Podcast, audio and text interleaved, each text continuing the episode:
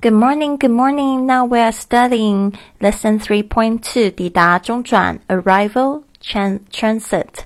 Number one, stopover 过境停留时间 stopover.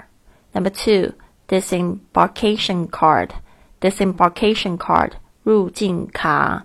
Number three, customs declaration form customs declaration form 关税申报表 customs declaration form。Number four, customs, Customs. 这个是海关, customs. 记得要用复数的形式. Number five, resident, Resident. Resident.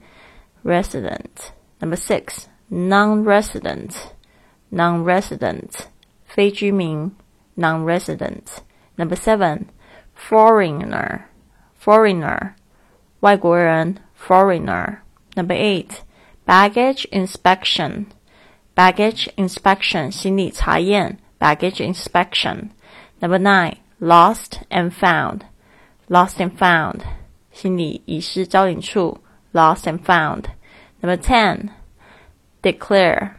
Declare 报税 declare. Number eleven, personal belongings.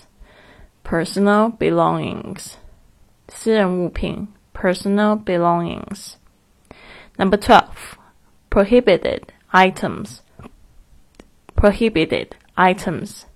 违禁品 prohibited items. Number 13. Passport please. Passport please. 请给我你的护照 passport please. Number 14. Here you are. Here you are. 在这儿 Here you are. Number 15. What's the purpose of your visit?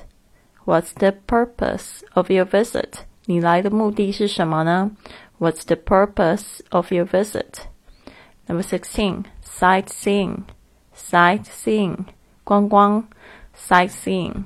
Number seventeen, I'm here on business. I'm here on business. 我来出差的。I'm here on business.